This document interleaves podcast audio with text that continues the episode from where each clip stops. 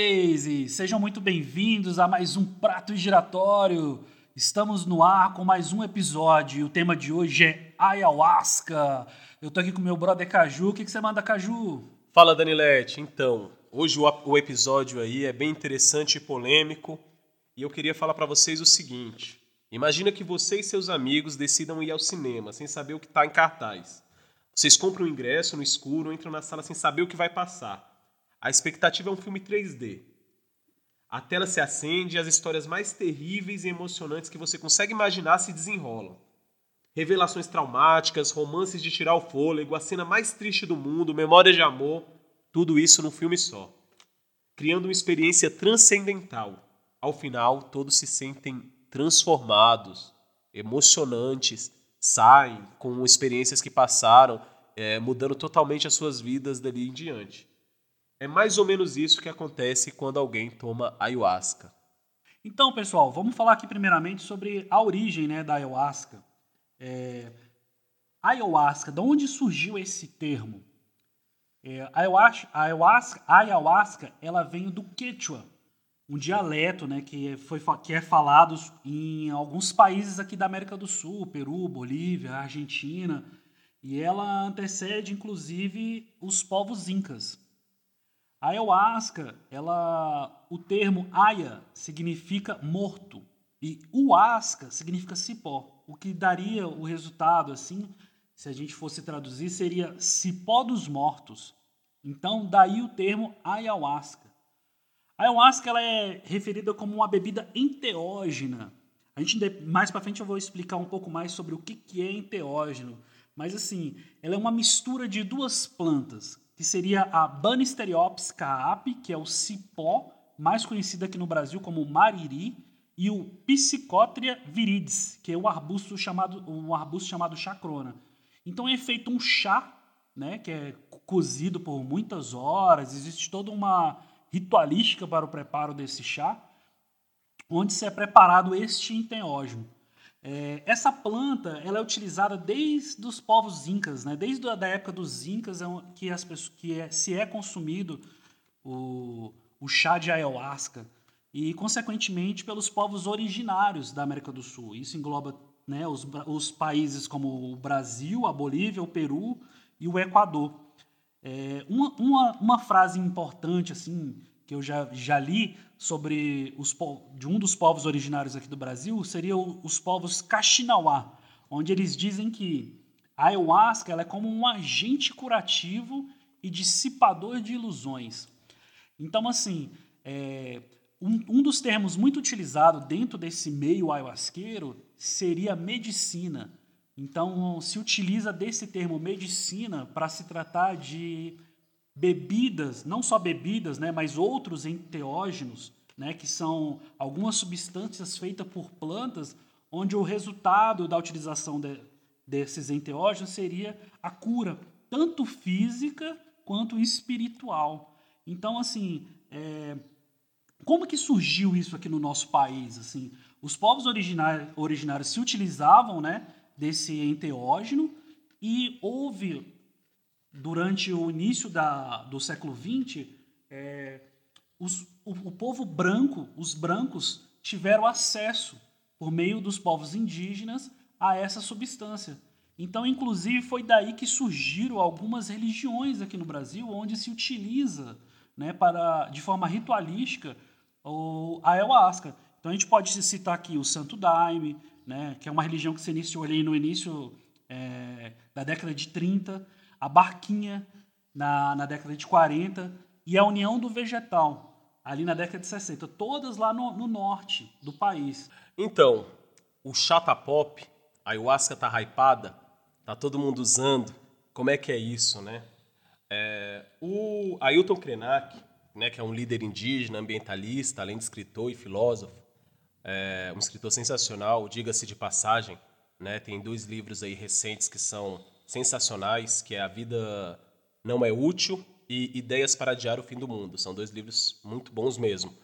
É, o Ailton Krenak foi recentemente é, perguntado, questionado no Roda Viva é, sobre se saísse uma marca é, de ayahuasca, se virasse patente de alguma coisa, de algum produto, como, como os chineses fizeram com açaí. Açaí virou, de uns tempos para cá, uma marca patenteada. E perguntou para ele se isso de alguma forma o incomodava. Um dos entrevistadores perguntou isso a ele. E o Ailton falou que não tinha nenhum incômodo é, em relação a isso, que podia muito bem, até brincou, que um refrigerante pudesse chamar ayahuasca. E para ele não tinha nenhum incômodo porque ele entende que nada do que possa ser feito de maneira externa vai mudar a relação que um pajé, que uma tribo indígena tem com o chá. Que essa relação que eles têm com o chá é uma, é uma relação única, né? Que é uma posição aí do, desse, desse líder, que é o Ailton Krenak. É, tendo isso como referencial, é, qual é o respeito, né? É, o respeito do homem branco ao tomar esse chá e a responsabilidade que se tem em cima disso. Então a gente tem essa posição aí do Krenak para poder abrir esse assunto. E aí, Danilete, você tem alguma coisa a acrescentar? Cara, é, primeiramente eu queria acrescentar que, que queria falar que o Ailton Krenak, ele é um líder indígena, tá? Ele não é quando se fala assim, ah, é um filósofo, as pessoas devem pensar, ah, é um cara é, que escreveu um livro. Não, cara, ele é um líder indígena, é, super reconhecido aqui no nosso país, fora daqui, inclusive. E ele tem ideias antropológicas assim que são extraordinárias. É, eu queria falar um pouco mais sobre o chá no que tange a parte de enteógeno, né? Então, o que, que seriam esses enteógenos? Os enteógenos, na verdade, são aquilo que os povos originais chamam de plantas de poder, tá? Esse termo, ele, ele é utilizado em vários lugares do mundo, tá? é, por vários tipos de tribos, até porque os enteógenos não são. Não, a ayahuasca não é o único enteógeno que existe, existem outras plantas né, que da, dariam esse efeito ao ser humano, que seria o quê? O que, que é o enteógeno em si? É um. Utilizando dessas, dessas plantas de poder, a pessoa entra num estado de consciência, é, de autoconsciência de si mesmo. A pessoa a, ocorre uma expansão consciencial né? É um contato com o divino. É aquilo que eles chamam de manifestação interior do divino, né? aquilo que é sacro. Então se utiliza dessas, desses mecanismos para ter contato com o sagrado. E aí, assim, é importante falar que, além da ayahuasca, existem outras plantas né, que são utilizadas, que são vistas como enteógeno, como a, a, aqui no Brasil, por exemplo, a jurema, né, que a jurema, inclusive, dá nome a a uma manifestação religiosa também, né? E se utiliza como sacramento o, o vinho da Jurema. Então, além disso, temos o iopo, o peiote. Então, assim, são várias plantas que são utilizadas, isso em vários lugares do mundo, onde são utilizadas como enteógenos. Era isso que eu gostaria de falar aqui com vocês. Caju, o que, que você, o que mais você fala sobre essa questão da ayahuasca, cara? Então, é, eu tive que eu posso falar mais assim sobre a questão da ayahuasca é como eu fui para conhecer a ayahuasca, né, no no ritual, que inclusive é seu convite e tal. E quando eu cheguei lá, eu vou falar primeiro da minha primeira impressão que eu tive com a ayahuasca. Primeiro foi um trabalho muito sério assim, um pessoal que fez que fez um trabalho muito profissional e de muito cuidado. Então assim, eu tive que preencher um documento especificando se tomava remédio controlado ou não especificando se é, tinha problemas psicológicos ou não, e se fazia uso excessivo de droga, algumas substâncias, álcool e várias perguntas, vários questionários, um questionário bem extenso. E após a entrega desse questionário, existe uma seleção das pessoas que podem participar, que poderão participar, né? Porque existe esse cuidado mesmo é, por parte do pessoal da equipe. E eu achei isso muito interessante. Foi o primeiro contato que eu tive. Depois disso, marcado a data, é, eu cheguei nesse local e tive uma experiência que eu julgo a maior experiência da minha vida. A minha companheira costuma falar que ela foi junto comigo que a, o que ela teve nesse dia, a experiência dela foi o momento mais fantástico da vida dela. E o, o segundo momento é o nascimento do filho. Então, assim, eu sempre gosto de usar isso como imagem, para as pessoas terem uma ideia é, o quanto a ayahuasca é algo significativo. É, muitas pessoas que já tomaram é, pode atestar isso, né? Algo muito, muito significativo na vida de uma pessoa, de alguém. E para mim foi, para mim foi a coisa mais incrível. Eu vou, eu vou detalhar aqui depois é, como foi esse uso, deixar o Danilete falar um pouquinho também a respeito da experiência dele. E nós tivemos experiências, ambos tivemos experiências muito ricas.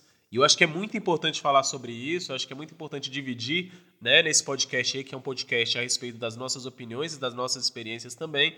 Então a gente vai dividir essa experiência. É, galera, é isso aí. Bom, é, eu queria falar um pouco também sobre a parte da farmacologia né, da, da ayahuasca. Assim, eu vou falar um pouco aqui sobre a minha experiência isso, mas eu queria explicar como é que funciona né, essa junção dessas duas plantas. O que acontece? Cientificamente, é, apropriadamente, a, a é, psicoativa ayahuasca ela se deve à, presen à presença nas folhas da chacrona de uma substância denominada dimetiltriptamina, mais conhecida como DMT. Tá? É, essa substância é produzida natu naturalmente no nosso corpo, em doses menores, né, no nosso organismo, e em vários estudos é, é, mostrado que durante o processo de morte do ser humano, é, essa, essa substância é produzida pelo nosso organismo e ela é metabolizada. Então, como é que ela age dentro do nosso, do nosso organismo? O DMT ele é metabolizado pelo organismo por meio da enzima monoamino-oxidase, mais conhecida como MAO. E aí existe o CAAP, que possui um alcaloide capaz de inibir os efeitos da MAO. Né? Ele inibe os efeitos da monoamino-oxidase e assim ela evita a oxidação da molécula de DMT, o que tornaria ela inativa. Ou seja, se você tomasse um chá sem essas duas plantas, ela não funcionaria, porque o DMT que, contém, que está dentro da chacrona, é, o seu organismo ia combater ele e não permitiria que o seu organismo metabolizasse ele. Ou seja, essa substância ela não chegaria ao seu cérebro. Então, o que acontece? A, o monoaminoxidase a mal, ela, ela faz um efeito de tipo, como é que eu posso dizer de uma forma mais, mais clara? Ela dribla o seu sistema digestivo para que o DMT consiga ser absorvido pelo seu organismo e chegue ao seu cérebro. Então, assim, como que os povos originários pensaram nisso, sabe? Assim, porque são plantas que são de origem amazônica, né? Como que eles fizeram para fazer essa junção de preparação desse chá para que essas substâncias tivessem esse efeito no nosso organismo, sabe? Isso é muito louco, cara. É, voltando sobre o que o Caju estava falando aqui, das nossas experiências, é, eu comecei, eu sou adepto né, da utilização da ayahuasca, eu já participei de alguns rituais, e eu participei a primeira vez em 2019. E assim, de longe foi a experiência mais profunda que eu tive na minha vida, né? É, eu sou até suspeito para falar porque houve algumas transformações na minha vida que vieram originário da utilização da, de ter participado dessas ritualísticas, né? É, uma dessas, um dos, dos, primeiros efeitos que eu tive com relação a isso foi é, parar de fumar. Eu fui tabagista durante, eu fui tabagista durante 15 anos e depois da utilização da ayahuasca é, eu consegui me livrar do vício do cigarro. E é muito importante falar sobre isso porque há vários relatos de pessoas que conseguem se livrar né, de vícios, seja ele de, de outros tipos de, de entorpecentes, né, como é, cocaína, maconha e outros tipos de drogas, é utilizado inclusive como tratamento, e também pessoas que conseguiram se livrar do vício do álcool. Né? Então, assim, é, a ayahuasca, como eu tinha dito antes, é, e os próprios povos originários aqui do nosso país sempre falam que é isso. A ayahuasca, além de ela fazer essa limpeza espiritual, ela também é uma medicina para limpar o seu corpo físico. Né? É muito importante falar sobre isso. E eu, e eu passei por todo esse processo, assim, de, de vivenciar essa experiência com a ayahuasca. É, quero, inclusive, aproveitar o espaço aqui para agradecer o Instituto Atlântida, que foi lá que eu vivi todas essas experiências, o Marcos Terra, que é o dirigente de lá, é, e eu tive a oportunidade também de levar alguns amigos, o Caju foi uma dessas pessoas, e hoje eu, é, eu também, durante esse processo, e aí partindo para o lado espiritual, foi lá que eu tive uma, uma libertação, né? Para entender como é que é a questão da espiritualidade. Foi lá que eu consegui abrir a minha mente para a vivência da espiritualidade né? de entender também como é que funciona algumas coisas desse mundo. Eu tive praticamente uma experiência é, de explicação do cosmo, que durante o processo, né, que eu estava durante aquele transe, eu recebi uma explicação assim, é algo fantástico. É, é difícil explicar isso às vezes, mas eu recebi uma explicação de como que funciona todo o cosmos, sabe? É, toda essa questão da, do, do quão nós estamos ligados à natureza, sabe? É muito forte, é muito profundo, sabe? É como se você sentisse o restante, como se todas as coisas que fazem parte do, da natureza estivessem interligadas e você também faz parte disso, sabe? Tudo se interliga de forma natural, assim. Cara, é uma, uma experiência extraordinária. É, de fato, concordo com o Danilete, só queria fazer, só é, pontuar uma coisa. É, quando a gente fala aqui sobre que o chá da ayahuasca ele ajuda nessa contenção em, com, com o uso de algumas drogas listas e ilícitas, a gente não está dizendo e não está querendo dizer que ela tem um efeito moralizante, tá? Isso é algo que acontece com algumas pessoas, isso é algo que serve a algumas pessoas, tá? A gente não está dizendo sobre efeito moralizante. É, quero que isso fique claro e tal, para não ser mal entendido. É, Danilete, eu acho o seguinte, cara, eu tava pensando aqui, quando eu entrei ali para tomar ayahuasca a primeira vez, e única da minha vida, né, e a, assim, eu acho que foi tão forte para mim que foi a primeira, única e talvez a última, porque mudou totalmente a minha visão. Eu entro para tomar ayahuasca ali é, muito dualista. Eu era ateu, né? Ateu no sentido de não acreditar em Deus e tal, no sentido de nem estar tá aberto para outros conceitos religiosos. E saio dali aberto para conceitos religiosos e já me declaro não ateu ali imediatamente. Não que ali eu tivesse passado a acreditar em Deus. Uh, acreditar em Deus ou acreditar em algo maior e algo superior, né, como diz esse clichê que todo mundo sente no peito uma hora na vida, é, aconteceu comigo de maneira é, gradativa. Eu não fui imediatamente é, colocado ali e essa ideia nasceu na minha cabeça. Não.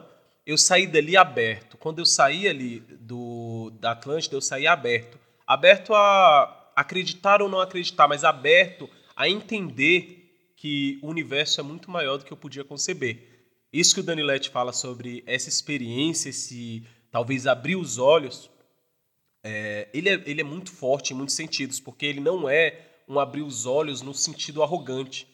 Eu gosto de falar isso porque só quem tomou pode entender que esse abrir os olhos, na verdade, é perceber, às vezes, as próprias mazelas existenciais.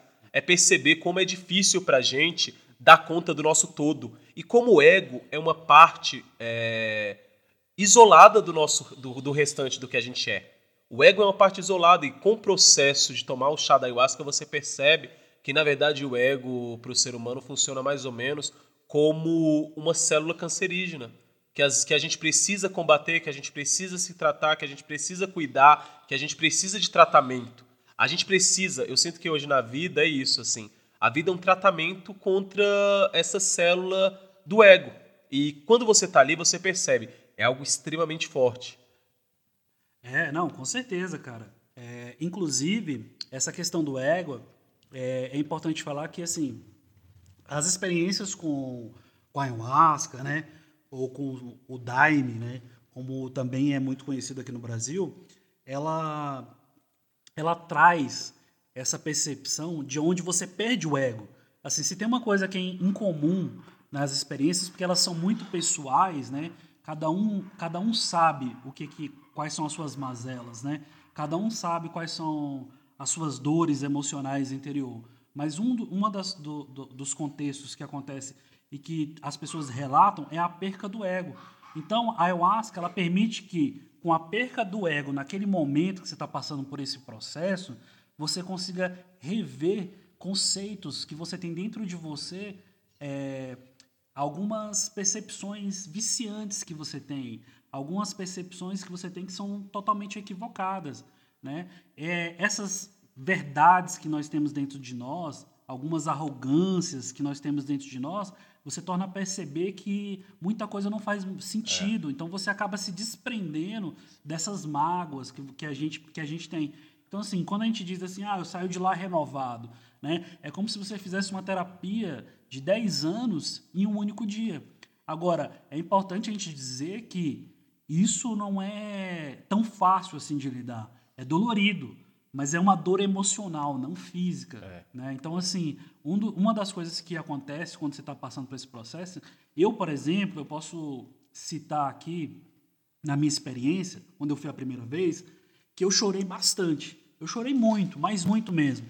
E, e é engraçado, porque nós, homens, a gente tem uma percepção machista da sociedade, né, que inclusive ela é replicada né, pelos pais, pela sociedade, que tipo, homem não pode chorar, aquela coisa do que o homem, homem não chora e tal. Então assim, muitas das vezes você vai guardando essas coisas dentro de você. Nesse dia, como eu perdi o ego ali, a primeira coisa que eu fiz foi chorar. E isso me fez muito bem. Eu chorava ali, mas era, uma, era um choro assim de satisfação, como se eu estivesse colocando para fora muitas das emoções que eu guardava dentro de mim, das minhas mazelas, das coisas ruins que eu, que eu guardava, das, da minha experiência de vida. E a gente tem que entender que é, pessoas adultas, elas levam desde criança coisas da sua vida, cara. Todas a, a, a, as, as experiências que você teve que não foram bem sucedidas, é, rancores e coisas assim, não são poucas, são muitas. Então, assim, a gente acaba dando mais é, ênfase na vida para outras coisas relacionadas ao materialismo e a gente esquece que a gente é como se fosse um copo, né? Que ele se enche. Em algum momento esse copo ele chega no limite ali e começa a transbordar. Então a ayahuasca o que, que ela faz? Ela pega esse copo e joga fora a água. Então daí que você tem essa percepção de se libertar, sabe? Essa abertura de olhos, assim, de ligar para o importante da vida, sabe? É isso. É sem se desligar daquilo que é, é necessário, né, para a vida material. É impressionante. Eu queria colocar em palavras isso e é tão difícil. É, primeiro quero também é, contribuir com a fala do Dani Lett a respeito do choro masculino. Cara, primeiro que né, quem é homem e está ouvindo a gente entende isso muito bem. De que primeiro a gente desaprende a chorar, a gente nasce sabendo chorar. Mas chega uma fase da vida que nós homens desaprendemos a chorar. E quando a gente passa aí dos 30, talvez alguns até menos, a gente tem que reaprender a chorar. E reaprender a chorar é muito difícil. Reaprender a chorar é mais difícil do que desaprender a chorar. Então, assim, são dois processos doloridos na vida masculina e tal, que é essa nossa ligação com essa dureza. É, foi importante para mim também, me ajudou no choro, me ajudou a chorar, embora eu não chorei durante o ritual ali, depois eu chorei muito. E depois eu chorei é, carregado de uma importância que eu dou à vida agora em outra medida. A minha experiência ali, pessoal, ocorreu de uma forma, no início, é, que eu simplesmente achei que tivesse enlouquecido ou morrido. Foi algo muito forte. Depois eu comecei a compreender. Primeiro que eu tive uma experiência que me tirou do lugar físico que eu estava e me levou para um plano espiritual. Eu tive uma experiência que eu fui é, tive, tive uma projeção astral. Meu corpo foi para outra para outro lugar do cosmos. Quando eu chego nesse lugar, é um campo, né, é um lugar aberto, descampado, muito pequeno, é, um, é, é como se fosse um planeta diminuto. E eu consigo ver, inclusive, o horizonte curvo desse planeta, de tão menor que ele é.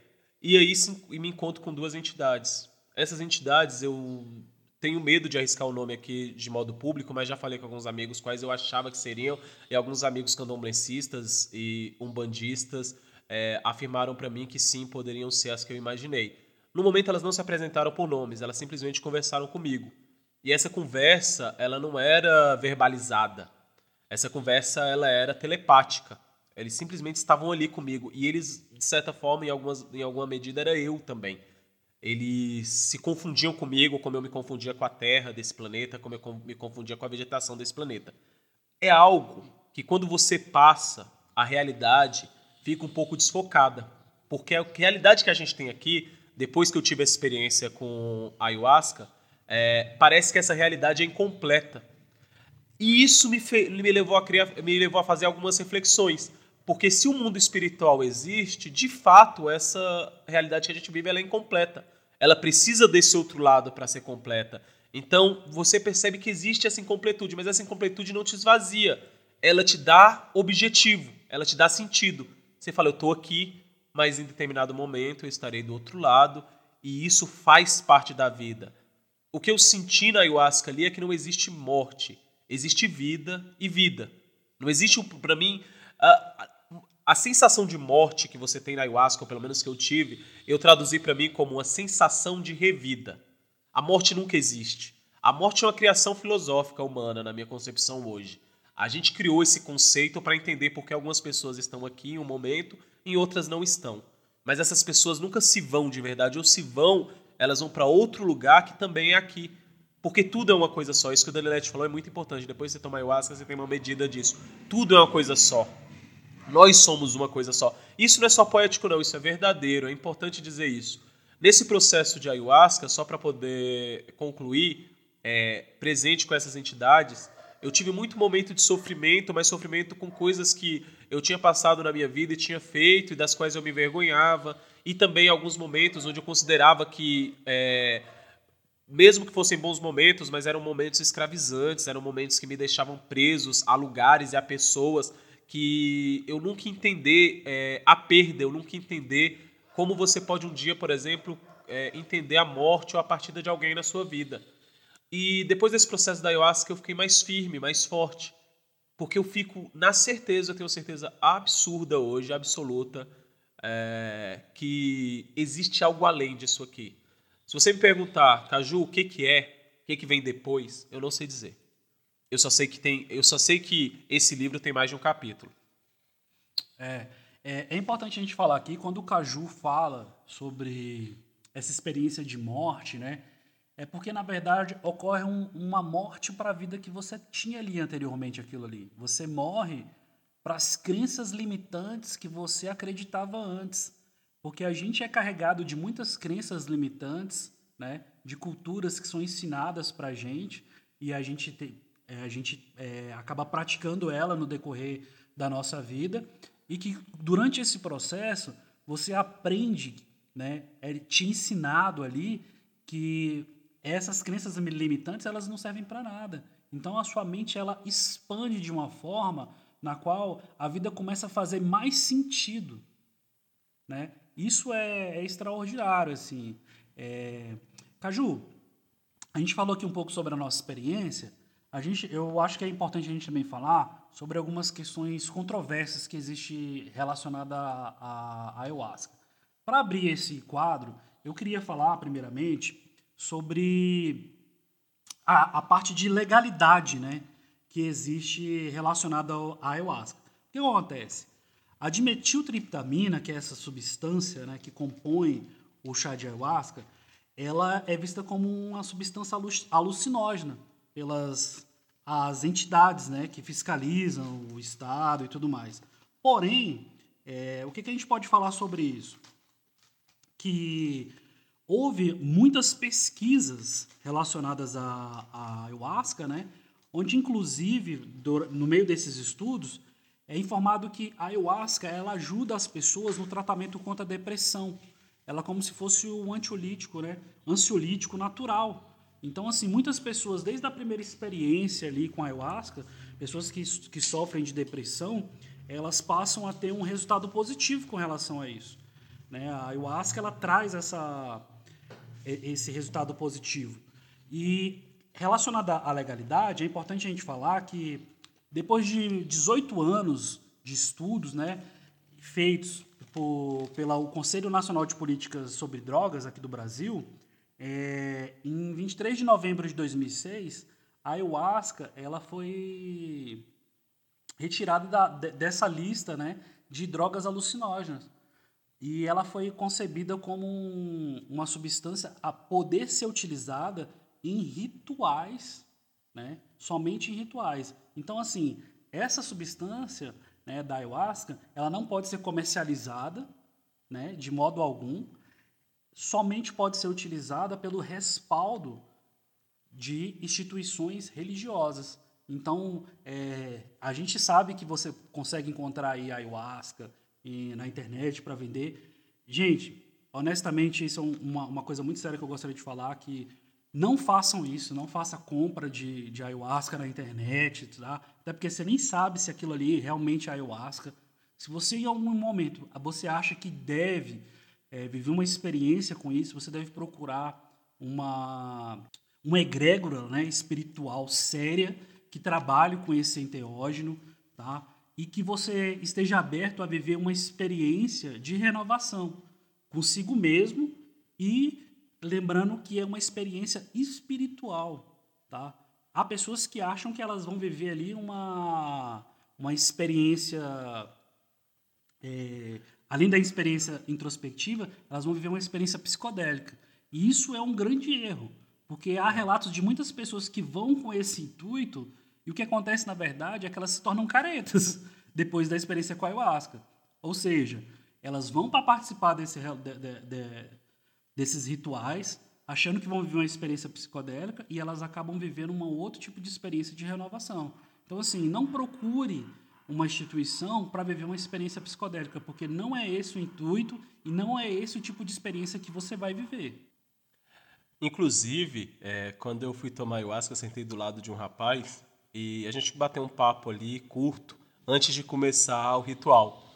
E ele me falou que quando ele foi a primeira vez, ele foi nessa ideia de ter uma onda. Ele tinha tava bebendo e tal e tal. E aí ele resolveu, falou: "Não, vou nesse negócio". E, e ele simplesmente não ficou dois dias e tal, como é, os locais geralmente pedem, sem uso de álcool, drogas e tal, e até cigarro, evitar nos últimos dois dias consumo de carne. Ele fez uso de tudo, chegou, achou que ia ter uma onda, e ele teve um processo e desde aí ele parou de fumar, de beber, e essa vez que eu encontrei com ele era a quarta vez que ele estava indo. É, pessoal, a gente vai falar agora sobre uns casos polêmicos.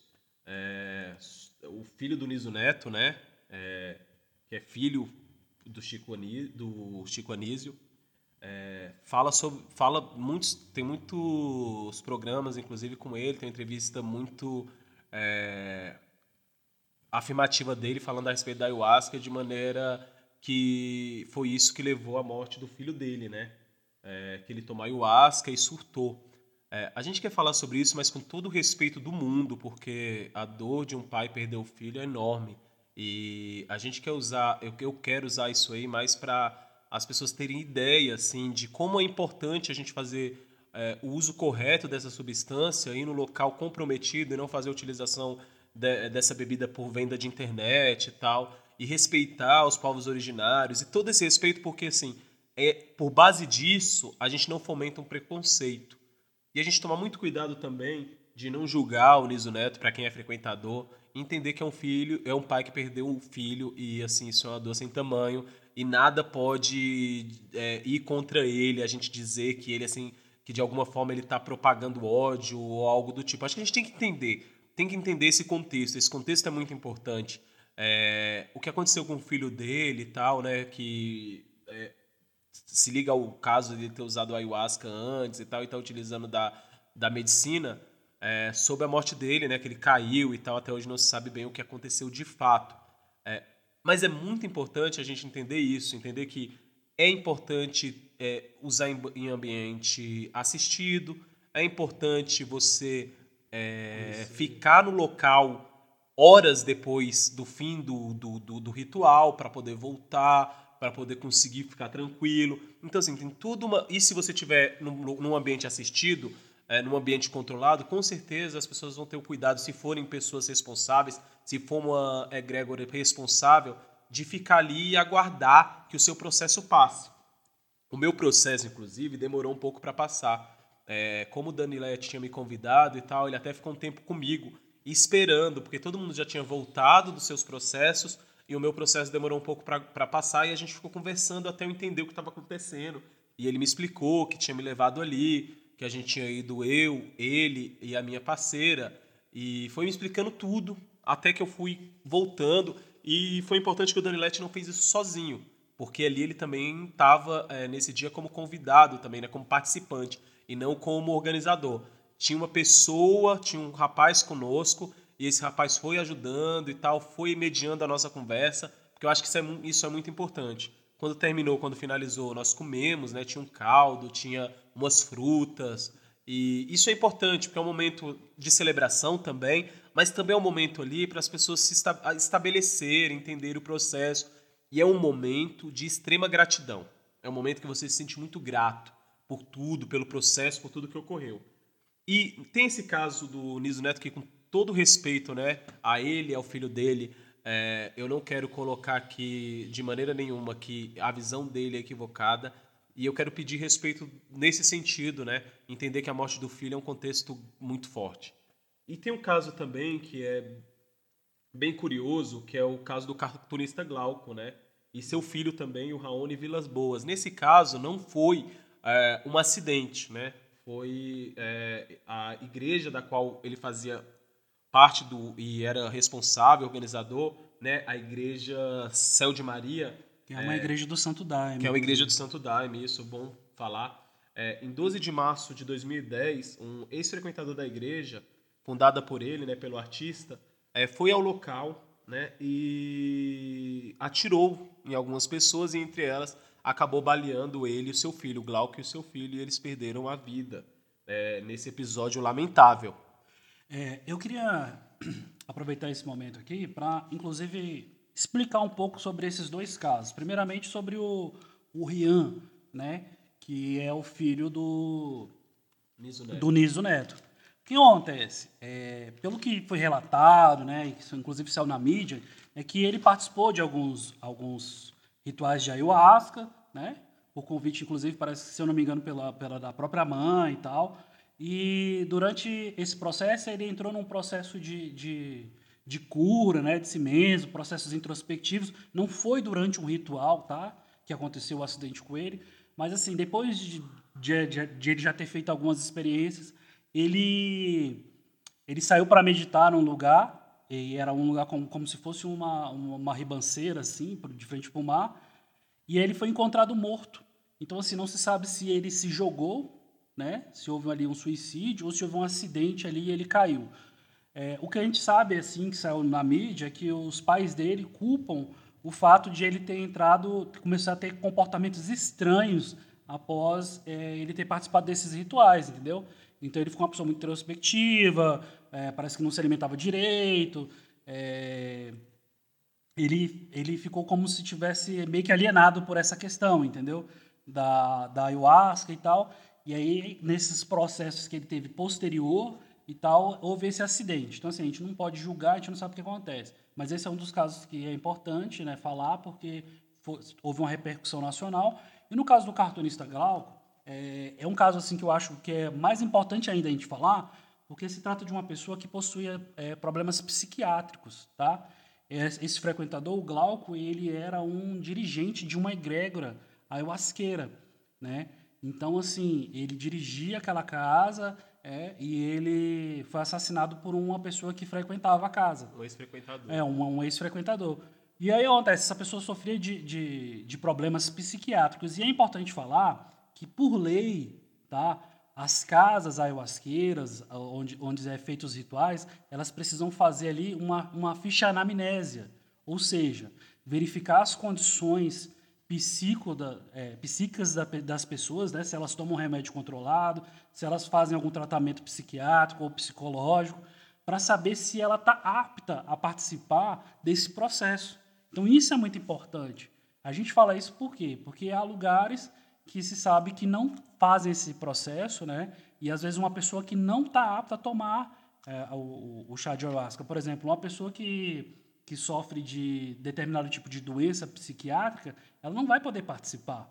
Você, então, assim, é importante saber de, dessas questões, porque esse tipo de acidente é que causa uma impressão negativa entendeu? Sobre a ayahuasca. Então, assim, tudo tem que ser feito de uma forma muito séria e coerente, tá? Então, assim, é, quando eu tomei a ayahuasca, às vezes que eu fui, eu passei por esse processo, né, de anamnese, de investigação social, né, e o Caju também, quando foi, também passou por esse processo. Então, assim, é, não estou dizendo que todos os casos onde a pessoa tem, ela faz algum tratamento psiquiátrico ou psicológico, ela não possa ir, mas há situações em específico onde, específicas onde a pessoa não pode. Não deve. Não, e nem deve, porque ela de repente ela toma algum remédio controlado e aí as substâncias que estão ali que compõem a ayahuasca não, né, não pode entrar em contato com a substância que ela está tomando, né, com o medicamento que ela está tomando, ou porque aquele medicamento ele vai é, inibir o não efeito da ayahuasca e por aí vai.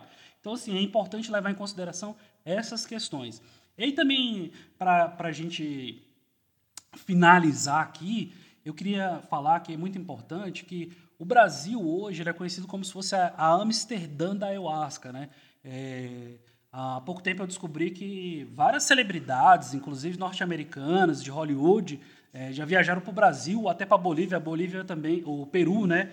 No Peru também é conhecido também como existe esse turismo, né? Um, um tipo de escambo, né? Com relação à ayahuasca. E isso não é positivo, porque fica parecendo que existe um comércio espiritual, né? Isso não é legal, porque primeiramente que a ayahuasca ela tem a sua origem ali nos povos originários indígenas, né? Das regiões amazônicas que amazônicas que compõem esses países e pode haver, pode, pode inclusive haver uma é, expropriação cultural com relação à ayahuasca. Então a gente tem que levar em consideração que é, essa utilização da ayahuasca na cidade grande, ela não é errada, mas ela também não pode é, ser levada como um comércio. Porque prim... É, não na atmosfera de comércio, sabe? Não pode existir um turismo voltado para isso. Isso não é positivo, tá? Então, assim, a ayahuasca, é, inclusive o mestre Irineu, né, que foi o fundador da Igreja do Santo Daime, ele falava um termo que é importante falar, que é, é a ayahuasca é para todos, mas nem todos são para a ayahuasca. E isso é muito importante de ser dito aqui, pessoal. Perfeito. É, Galera, esse episódio ele foi mais sério do que o habitual, né? Porque é importante, né? vou deixar uma mensagem aqui que é o seguinte: quando se trata de religiões ou é, doutrinas ou qualquer manifestação espiritual ou social que não está é, inclusa nas regras sociais é, padrão que são estabelecidas, né, que foram estabelecidas durante muitos séculos, elas são, de certa forma, além de marginalizadas, elas são sempre vistas é, com qualquer justificativa como algo ruim ou como algo errado. E essa é a grande questão. Então, quando acontece algo em relação à ayahuasca, é claro que isso vira uma manchete muito maior do que tantos horrores que acontecem em outras religiões. É, quando acontece algo é, com um, na Jurema, na Ayahuasca, no Candomblé, é óbvio que isso aí vai repercutir muito mais, porque existe aí é, o critério do racismo e do preconceito. Então é muito importante quando a gente lê uma notícia dessas, não se deixar levar pela superfície. Entende? É importante demais. E eu queria dizer a vocês é, que é o seguinte: a gente, eu queria agradecer aqui é, a sempre simpática presença do Marcos Terra uma pessoa que eu conheci de maneira é, não tão próxima, né? Porque ele é o responsável lá pela por Atlântida, né? Ele é o que ministra ali. E, mas é uma figura interessantíssima e que a gente tem uma ideia ainda de trazer o Marcos Terra aqui para uma entrevista com a gente, para poder esclarecer mais, porque eu acho que ele vai poder falar muito mais e com muito mais propriedade e vai ser muito mais esclarecedor. E para vocês que ficaram até aqui, né, a gente estendeu um pouquinho mais o nosso horário, é, queria agradecer, né, Danilete? É, o nosso agradecimento aqui para você que, que sempre chega aqui até o final, que ouve o nosso programa todo, né? É, para você que tem acompanhado aí os nossos episódios, é, para as pessoas que têm participado. É, nós fizemos o, bre é, brevemente um, uma live no Instagram é, na última quinta-feira. Na verdade, foi praticamente um teste para ver se a gente pode expandir né, esse nosso canal de comunicação aqui.